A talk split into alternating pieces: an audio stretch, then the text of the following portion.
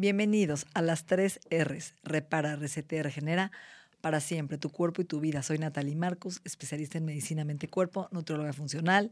Bienvenida, mi psicoterapeuta preferida de la relación madre e hija, Ana Arizzi. Bienvenida. Hola, ¿cómo estás, Natalie? Gracias. Gracias por invitarme a hablar de esto de las mamás, ¿no? Y de las hijas. Y de las hijas, que está Tengo fuertísimo. Tres. Yo tengo una, mira, o sea que... Pero tu hija fue tu motor de muchas cosas de tu vida. Sí, 100%, 100%. Ya la verdad es que Ana para mí ha sido, bueno, mm, sí, la verdad es que el sentido de mi vida. Y cu- curiosamente pasa algo, cuando te casas y vas a tener hijos, nunca, nadie sabe lo que es tener un hijo. La verdad es que no te, no te dicen, ¿no? Y entonces tú dices, tu matrimonio te lo imaginas o la relación de pareja hasta la puerta del hospital donde te dan un bebé. Pero ya tener hijos adolescentes, tener hijos adultos, ya eso no lo piensas, ¿no? Ni piensas si se va a poner una jarra espa- espantosa, ni nada de eso.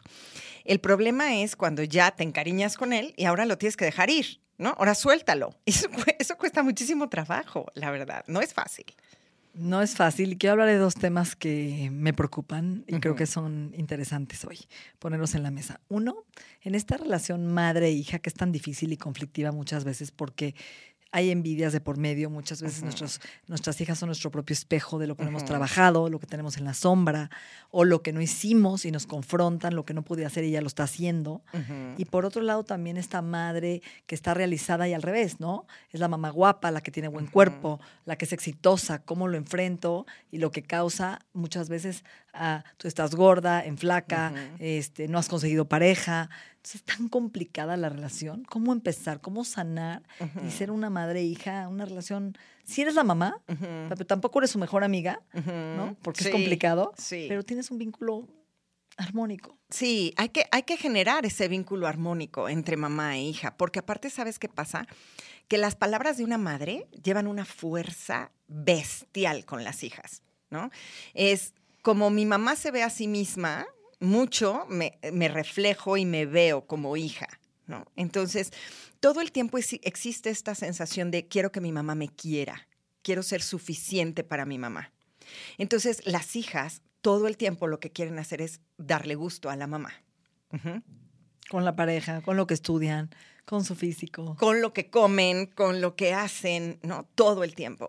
Y lo que hacen, especialmente las hijas en la relación con la mamá, es parar las antenitas para ver qué está diciendo mi mamá. ¿Qué es lo que a mi mamá le gusta? ¿Qué le disgusta? ¿Cuáles son sus retos? ¿Cuáles son sus metas? ¿no? Y hay un punto bien importante en donde si la mamá no está bien plantada, si con nosotras como mamás no tenemos un buen trabajo personal, va a venir alguien a rescatarnos y esas van a ser nuestras hijas. Wow. Porque por amor, lo que las hijas hacen es yo como tu mamá, ¿no? O yo por ti, mamá. Entonces, a lo mejor si tú escogiste un hombre alcohólico, un hombre con muchos problemas, ella va a decir, yo como tú, por amor, voy a hacer lo mismo que tú estás haciendo. Wow. Entonces vamos depositando una carga en las hijas muy fuerte. Por eso es que mientras más trabajo personal tengas, mucho más sanas y liberas la relación, ¿no?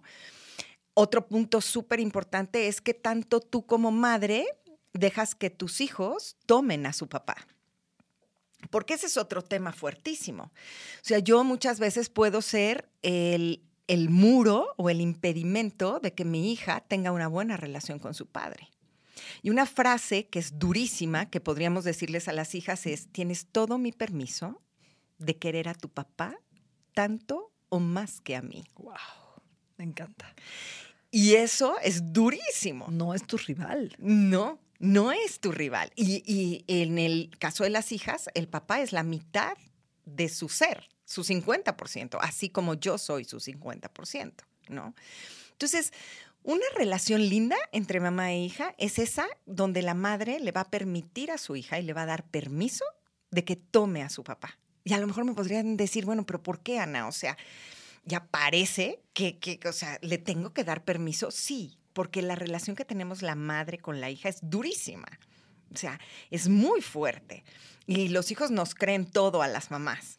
¿No? Entonces tenemos que ser muy cuidadosas de los mensajes que les mandamos. Y no crecer en esta rivalidad, ¿no? De que a lo mejor ahora las mamás no son como antes, ¿no? Una mujer de 50 años es guapísima, ajá, por ejemplo, sí. Hay mamás de 50 que justo es la edad donde estamos compitiendo con una hija, ¿no? Ana tiene también 27, ¿no? Entonces, me da risa porque es como estamos en este punto a veces como compitiendo, ¿no? ¿Qué tan exitosa soy yo? ¿Qué tan exitosa eres tú? Eh, ¿Qué tan guapa? ¿Qué tan bien? ¿Qué tan, qué tan popular? ¿Qué tan exitosa en relaciones de pareja? ¿No? Yo creo que mm, eh, hay un tema importante, que mm, creo que eso ayudaría mucho si desde mm, que tenemos hijas chiquitas, hijos chiquitos, cultivamos, porque es un es cultivar el amor genuino desde el amor incondicional, ¿no? Que es complicado, porque como mamás, nos, el papá se va a trabajar y la que educa es la mamá, la que pone los límites, la que los corrige, la que mete los valores de miles de cosas. Y el papá llega en la noche feliz a abrazarla y besarla, ¿no? Que está cambiando, ¿correcto? Claro. Y más en COVID.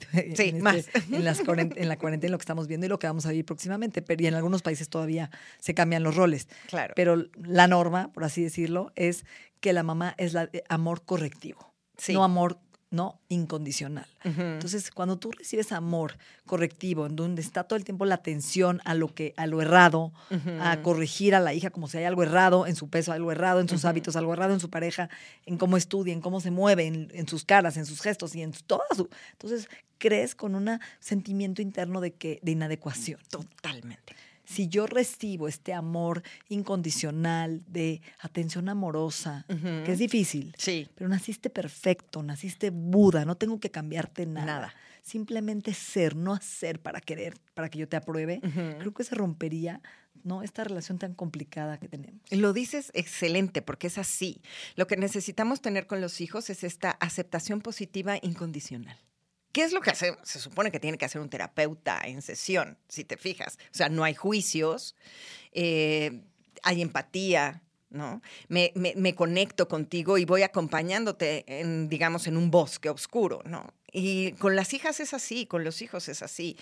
O sea, te acepto como eres, te puedo dar mi punto de vista, pero no estoy corrigiéndote todo el tiempo, todo el tiempo, porque claro que creces con esa sensación de no importa lo que yo haga, para mi mamá no soy suficiente.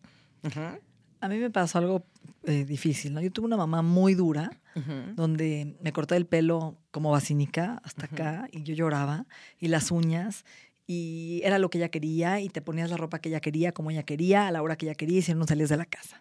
Y te compras lo que yo quiero, ¿no? Muy complicada. Y a los seis años le dije, me voy a ir a vivir al, rancho con mi nana, porque tú me haces la vida de cuadritos. Seis años, ¿eh? Wow.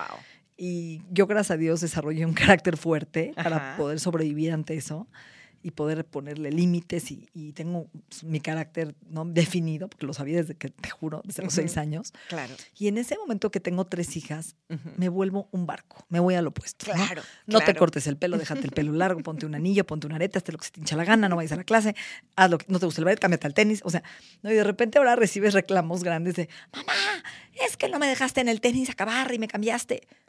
Te dejé ser. No, pero me debiste haber exigido que termine, ¿no? Entonces, ¿hasta dónde? Qué impresión. Estos polos de todo o nada, de permisible, de irte al opuesto, crees que vas a ser una mejor mamá y de repente siempre van a haber reclamos, ¿no? Sí, claro. Me encanta, me encanta que lo digas porque me pasó lo mismo a mí, ¿no? O sea, yo con mi mamá también era una mamá como muy estricta, muy rígida, ¿no? Muy poco cariñosa también.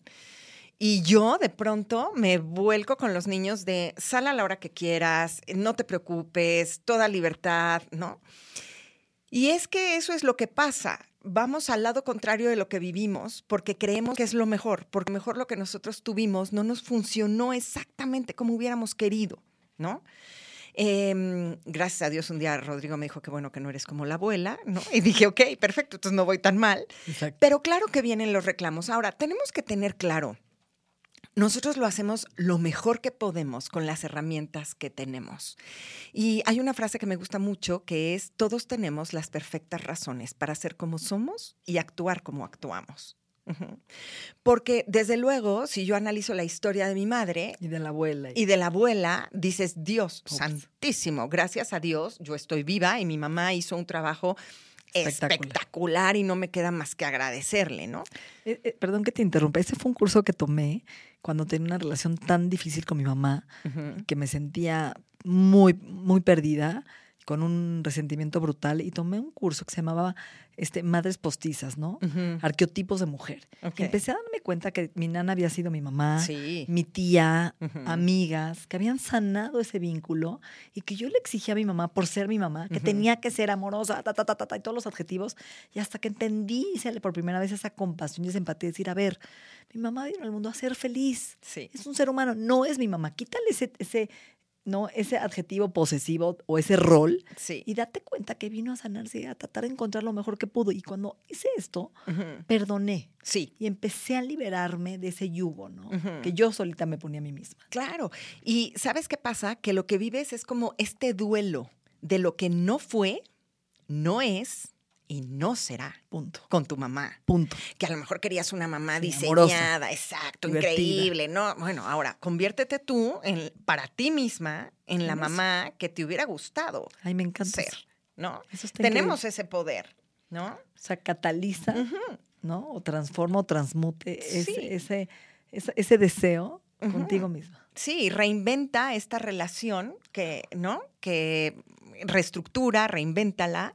Esta relación que no tuviste con tu mamá, sánala desde ahí y tú te conviertes en tu propio padre y en tu propia madre, ¿no? Mucho más sana. Eso está padre. ¿Y qué pasa con eh, este, lo que no te dieron? Trabajar y poder dárselo de regreso. claro, es difícil, ¿no? Claro. Si no te dieron cariño, ¿cómo das cariño? Si nunca te dijeron que te quieres, ¿cómo? Y esa lucha contigo de querer, pero como que hay un bloque, un hielo, no sé si te ha pasado. Sí, sí, por supuesto. Y aparte de esto que dices es también sanar la relación de regreso, exacto, ¿no? Exacto. Yo le doy a mi mamá lo que ella no me dio porque probablemente ella no sabía cómo y también lo necesita, ¿no? Importante. Y desde ahí me acerco a ella. Ay, Ana. Bueno, te voy a explotar otras 10 horas, pero no, y no es Cuando quieras. ¿Cómo te gustaría cerrar este programa? Todas estas mamás, futuras mamás, hijas que tenemos eh, heridas, cicatrices, que la mamá a lo mejor ya se fue, ya no pudimos restaurar o, resetear. Como siempre digo, se puede resetear. A veces no podemos siempre resetear porque ya no está, pero podemos resetear con nosotros mismos sí, y reparar. Sí, por supuesto. Eh, tú puedes reparar y resetear la relación con tu mamá aunque tu mamá no esté presente, ¿no? Hay muchos trabajos que, se pueden hacer en psicología y que puedes llevarlos así y estar en paz con tu madre y seguirte acercando con ella a través de, este universo maravilloso, porque todos somos uno. Entonces, siempre... Somos energía. Sí, somos energía y estar siempre muy agradecidos con lo que ella nos ha dado, que creo que eso es increíble. Excelente. Muchísimas gracias. A ti, Natalie.